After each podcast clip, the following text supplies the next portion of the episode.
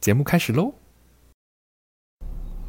！Hello，大家好，我是 z b y 今天呢，要很慎重的来介绍这一张专辑哦。毕竟呢，他从这个团体跳出来之后呢，也是有庞大的粉丝宠着他，所以呢，我还特地准备了十张资料来聊聊他这一张专辑哦。所以希望歌迷朋友们呢，不要泡我泡的太严重，因为我在写稿的时候呢，一直。用不到好的形容词，跟用不到很贴切的方式来形容他这张专辑，所以我一直重写、重写、重写。可见我对他这张专辑多寄予厚望，跟多希望他能得奖。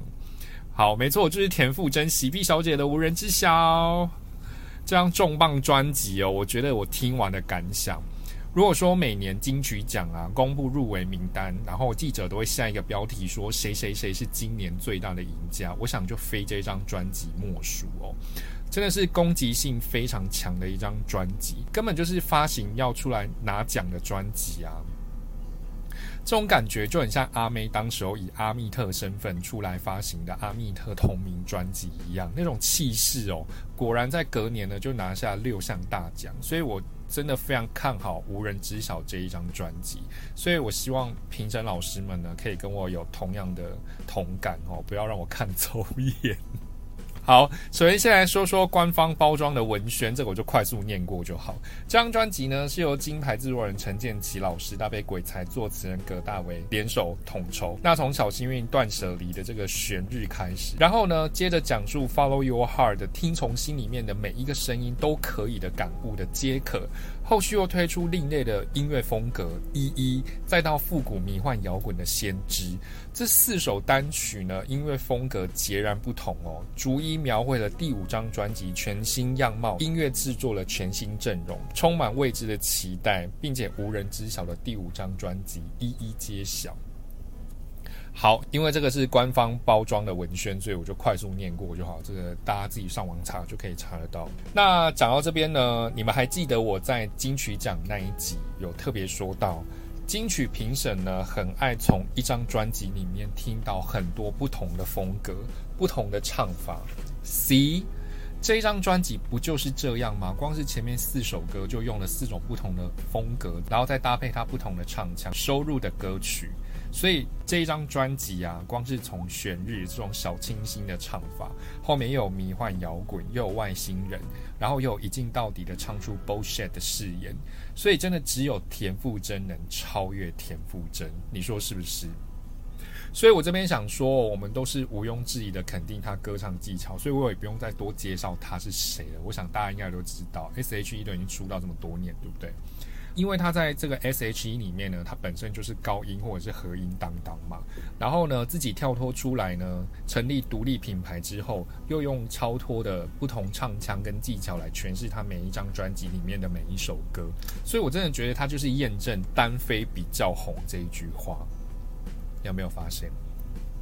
那我想要再来聊聊 Hebe 在这张专辑到底想要带给我们什么？因为他过去的四张个人专辑里面都会有一个主题是想要透过歌声然后来传达给我们的。像第一张《My Love》这一张专辑呢，它就是用音乐诉说着爱的重要性，不管是友情啊、亲情或者是爱情，这些爱呢，对于每个人来说都是必要的存在。所以他总是告诉歌迷说呢，要好好的爱自己身边的每一个人。那第二张专辑《渺小》呢？其实，在 S.H.E 的这个团体里面啊，喜欢强出头跟抢麦克风的，是不是都是 Selina 跟 Ella，对不对？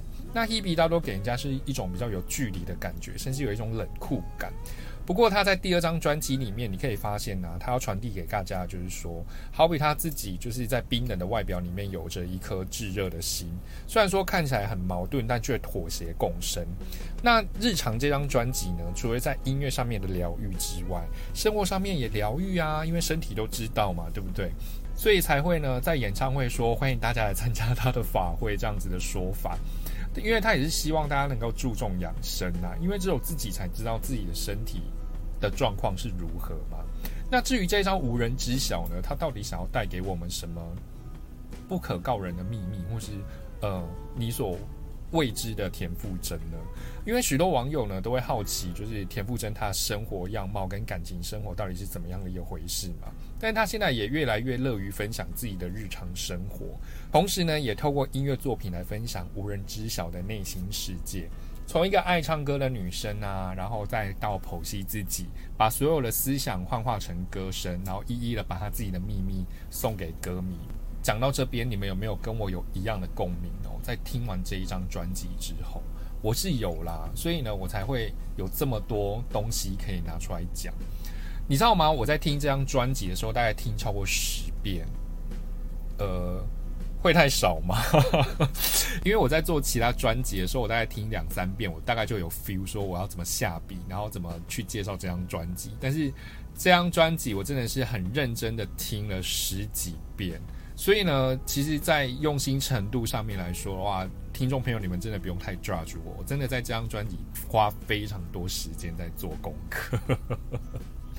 OK，我盲听了两次之后呢，然后这两次呢，我就把我的手机翻过来，然后发现呢，有两首歌，就是在我听完之后，我就特别有感觉，所以我就想要特别把歌名跟歌词拿出来。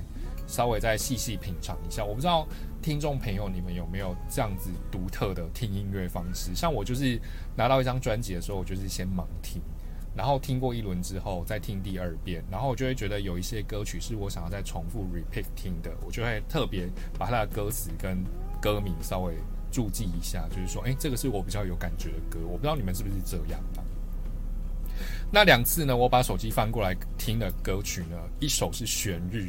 一首是无人知晓，你们有人跟我一样吗？有 match 到吗？这两首歌真的是真的深深的打到打到我。先来讲一下《悬日》这一首歌，就是有一种你想对一个人付出，然后想要对一个人好，又想要跟他长相厮守、稳定的走下去的那种情感，但是呢，往往都不如预期，对不对？感情这种事情本来就很难讲，本来就是不按照剧本啊，然后不按牌理出牌，最后就是 let it go 啊，就像傅真说的。与其说这一首歌是关于放下的歌，不如说这是一首我跟所有人都一样会遇到难以割舍、该放下却放不下的情感。所以，其实讲到感情这种东西，我们就是这样。当我们遇到事情无法解决的时候，我们就怎么样？就放着啊，就悬在那边啊，对不对？因为放不放下不是我们自己可以决定的。既然自己没有办法决定，那就怎么样？就交给时间喽。这种不负责任的说法，就是一切顺其自然。你再回来细细的想一下，我们是不是不管分手，或是跟男朋友、女朋友吵架，不管朋友再怎么劝你，就说好啦，下一个会更好，好啦，不然你就原谅他。那你心里是不是有一个结，你自己过意不去，对不对？那最后怎么办？好，假如你分手好了，你可能就是一直在买醉，一直在酗酒，或是你就用很大量的工作来填满你的生活。那最后你有没有想过，你是怎么走出来的？我们一定会说。我也不知道诶，反正时间久了就忘了，我就忘记他对我做过什么事情，对不对？所以到最后就怎么样，顺其自然，随便 let it go，就是这样，对吧？好，再来是无人知晓。那无人知晓呢？这一支 MV 又是一个大手笔，对不对？找来比尔贾操刀，然后还封街了，你们看新闻了吗？真的是很厉害。然后傅真还在里面就是染了一头白发嘛，其实我觉得他也算是演技派哦，蛮大胆的演出。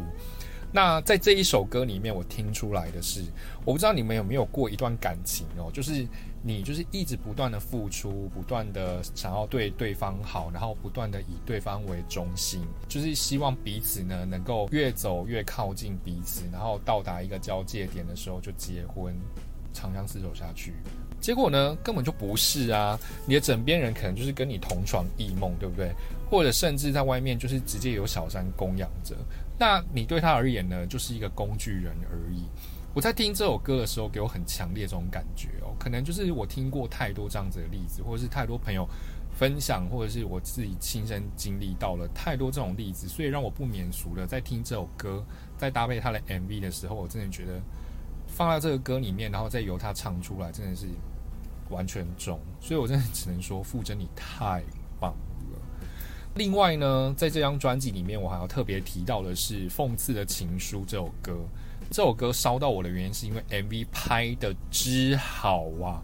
亚太影后张荣荣真的是名不虚传。你知道 One Take 有多难？然后 One Take 呢，再加上喜怒哀乐，说哭就哭，然后搭配 Hebe 的十八度超广音域，我只能说，Legal。你真的很厉害，你会发现哦，他这张专辑啊，就是每一首歌好像都唱进你的生活，唱到你的故事，然后把你的故事拿出来，用歌曲的旋律。再用他这个独特的唱功跟音色呢，然后谱出你的故事，谱出你的生活，对不对？你有没有觉得他就在你旁边，在讲你的故事？他就是一个说书人。所以我这边要大胆的预测一下，他这张专辑能有多大的能耐入围多少奖项？我觉得最佳国语女歌手就不用多说嘛，对不对？然后最佳作词、最佳专辑制作，然后最佳国语专辑、年度专辑，啊。讲不完啦，都给他好了啦，真的是太厉害了。我甚至觉得哦，最佳装帧跟音乐录影带奖都可以尝试去提名看看，真的都很有机会。所以呢，这张专辑是我觉得零负评，然后是我蛮推的一张专辑。那这张专辑在九月底就已经正式问世了，我真心推荐你们可以去听，然后去收录这张专辑。老实说，我不是田馥甄的粉丝，也不是 S.H.E 的粉丝，但是。有一张专辑可以让我这样无懈可击的去评论它，我觉得那张专辑就是成功了。也不是说就是哦，因为大家都喜欢田馥甄，所以我喜欢田馥甄。我也会听一些非主流的音乐，我也会去评价非主流的音乐跟现在主流的音乐。但是这张专辑我真的觉得太厉害，每一张都是讲到你自己的故事，然后讲到你自己的亲身经历。我真的觉得就是因为这样，所以我想要推荐给你。你真的要自己去听，自己去感受，你就会知道我在说什么，好不好？就这样。好，我们就把时间留给你去听歌了。那如果你跟我有一样的想法呢，一样的感受，也不忘了可以留言告诉我哦，然后给我一些好一点的评分，好不好？那我就把时间留给你去听歌了。那我们这一集的节目就到这边结束喽，我们下一集再见，拜拜。